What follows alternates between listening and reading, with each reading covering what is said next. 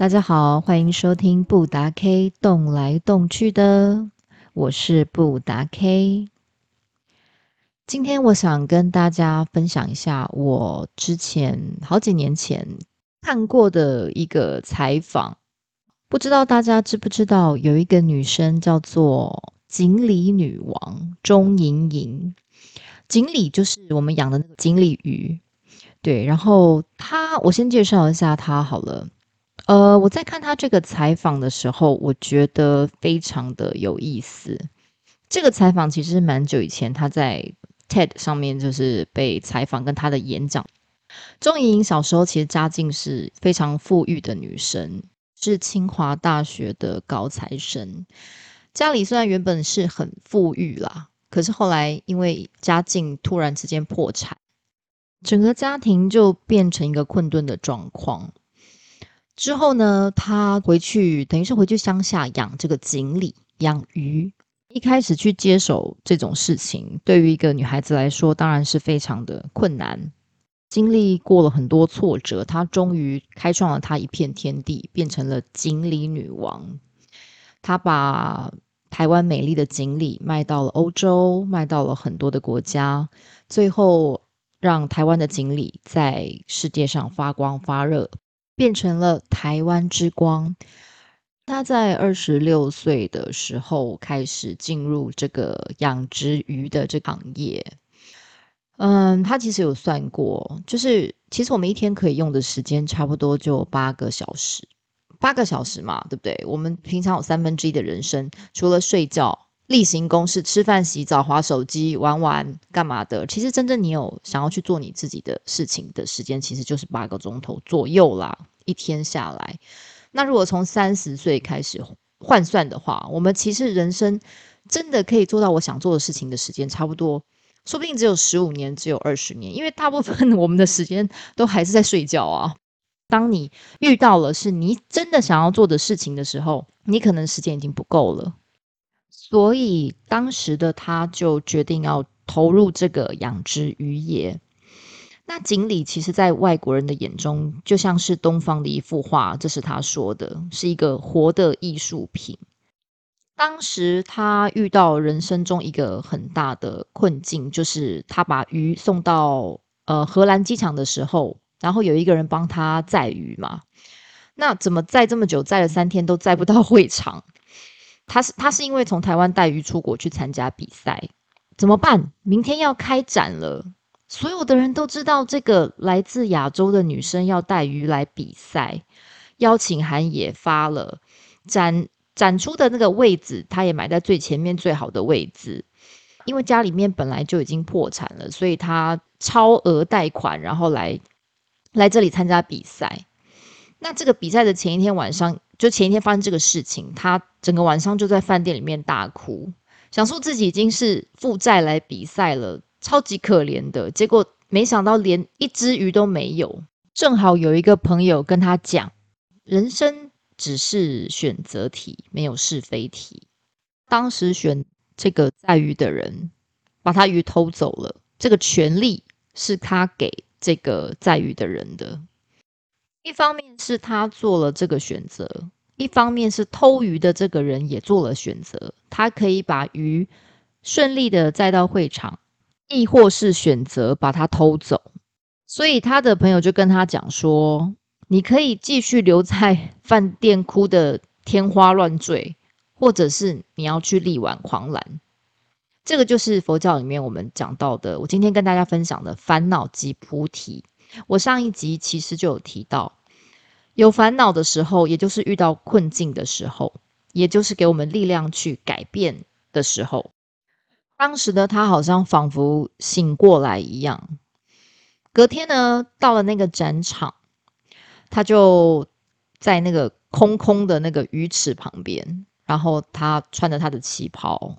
泡了一杯茶，那因为是在国外嘛，所以外国人都非常的好奇，就问他说：“哎，你你的鱼在哪里呀？我们怎么都看到你的这个池子里都没有鱼？”他就回答：“嗯，不好意思啊，You're too late，昨天已经卖掉了。”然后外国人就说：“哎，那是是谁买走了？”然后他就把这个偷鱼的那个人的厂商名片拿出来，然后在那里发，就说：“呃，这个人已经把我所有的鱼都买走了。”结果现场就一片轰动，你知道吗？所以我想说，这个展都还没开幕，这个亚洲女孩的鱼就已经卖光了。结果后来这些外国人他们就拿了这个名片，然后去联络那个偷鱼的人，然后就去那边看鱼。然后当时偷了那个鱼的人也很很傻眼啦。就就是说，哎，你你是买这些鱼吗？然后那个鱼那个人因为偷了鱼嘛，然后也不知道讲什么，就说哦，对啊，我买了这些鱼这样。结果大家去看那些鱼，都觉得这些鱼非常的漂亮，非常的美丽。就后来就回来跟他拼命的下订单。这个就是他第一次出国比赛遇到的困境。结果他用一个非常有智慧的方式去解决这个问题，然后还拿到了非常多国外的订单。听到这个故事的时候，我觉得非常的震惊，也非常的感动。之后他经历了风风雨雨，知道自己其实很幸运，所以他就一直怀着这个感恩的心情在生活。讲完了他第一次出国比赛的故事，当然我也非常的祝福他。这就是在我们生活当中，其实在在处处都在处理各种烦恼，就是烦恼及菩提。每天我们要吃什么，其实也是一种烦恼啊！哎，吃这个很胖，吃这个不胖，吃这个很营养，吃这个不营养，又要减糖减盐，对不对？在这个生命当中，每一个事件其实都会给我们开智慧的机会。当我们开了智慧，处理了一次你手中的困境之后，有了经验，有了信心来面对恐惧。在人生当中，我们最应该恐惧的就是那些恐惧。心经里面提到“无有恐怖，远离颠倒梦想”。但是这个恐惧呢，如果我们用正能量的传递用法，它就会进而变成菩提，进而变成一个智慧。我也不知道是是我个人魅力 还是怎么样哦。其实大家很喜欢跟我分享他的心事啊，或是烦恼。我身边很多的朋友跟跟亲人，有些人是选择说你跟亲近的人分享你的烦恼，然后他可能比较了解你嘛。那有些人可能会在网络上跟一些不认识、不亲近的人来分享烦恼，因为他觉得彼此的生活圈其实没有重叠，没有压力。有有些人是存在于这种想法的。嗯，烦恼的根源其实很多啦，大部分都是源自恐惧，所以理解害怕、理解恐惧，也是我们在生命当中必须要去学习的一项技能。这个就是牵扯到心理学里面的心理学恐惧。它这个心理学恐惧的概念是在荣格分析心理学中的那个原型心理阴影的一个特性，也就是说，我们会有怀疑，我们会有不信任。呃，甚至是自我怀疑，以及对他人、对自己跟环境的一种怀疑。那在佛教里面，我们就称这种东西叫做烦恼魔，就是说我们的心理活动呢失去平衡，还有自主的控制，就叫做心不由己。我们有身不由己，可是这叫心不由己。其实心也是不由己的。然后面对事情，我们就事事牵挂。舍不得，放不下，然后求不得，又丢不掉，这些全部的东西就是恐惧的根源。这个都是出自于那个自我中心的一种自私心理来作祟啦。我相信每一个人都有这个情况，不过我们要怎么样去面对这个东西？这个东西其实很重要的面对方法就是，我们必须要用慈悲心来对待别人。用惭愧的心来对待我们自己，不停的调整，就跟疫情的政策一样，不停的滚动式的调整，让我们用理性的智慧来代替感性的情绪，这个烦恼魔就没有什么无可奈何，应该说是无可奈何。那什么又是理性的智慧？统称我们统称这个两个字啦，就叫做转念嘛。理性的智慧就是转念呐，就是你想办法能够把你的情绪在很短的时间，就像我上一集讲生气，怎么样在很短的时间缩短，然后转念，然后处理事情。那这种智慧跟这种能力，我们要怎么样在生活中来培养？我可以教大家一个最最最初学者的方法。毕竟我也是初学者嘛。最简单的方法其实不难啦，就是付出跟给予，也就是布施的意思。转念的练习其实在于你给予很多东西，你去给人家很多东西。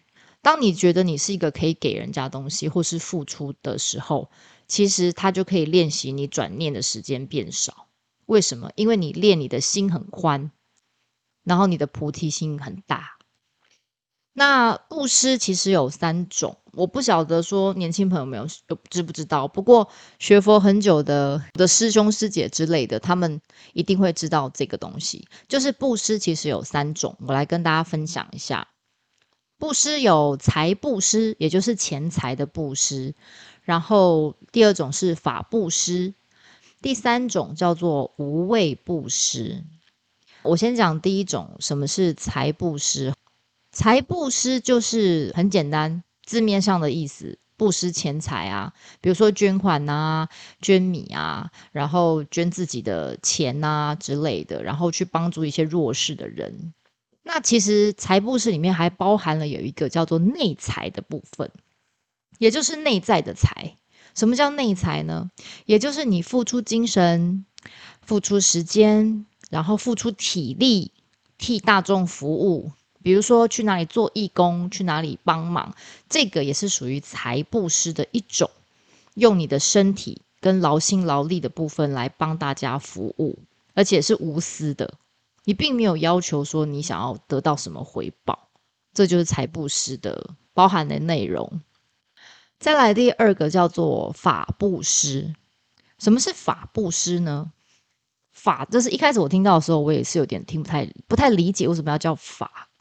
法这个字的意思就是，呃，道理的意思，也就是把我们佛教里面的佛典啊、佛理啊，来传播出去，告知大众，就像做一个广告的概念。嗯，希望大家能来一起做好事啊，帮助需要的人，帮助大家消除很多的烦恼。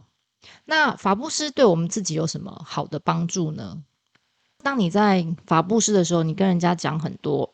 道理，比如说法师讲经啊，或者是帮助人家注音经文呐，将道理传讯息出去给大众，让人家理解，然后让人家成长，或是有很多的书籍，比如说教我们怎么样安心的书籍，教我们怎么样增强 EQ 的书籍，广泛的告知大众。我觉得这一些全部都是属于法布施，甚至是你跟你的朋友，你的朋友在难过伤心的时候，你可能给他一本书。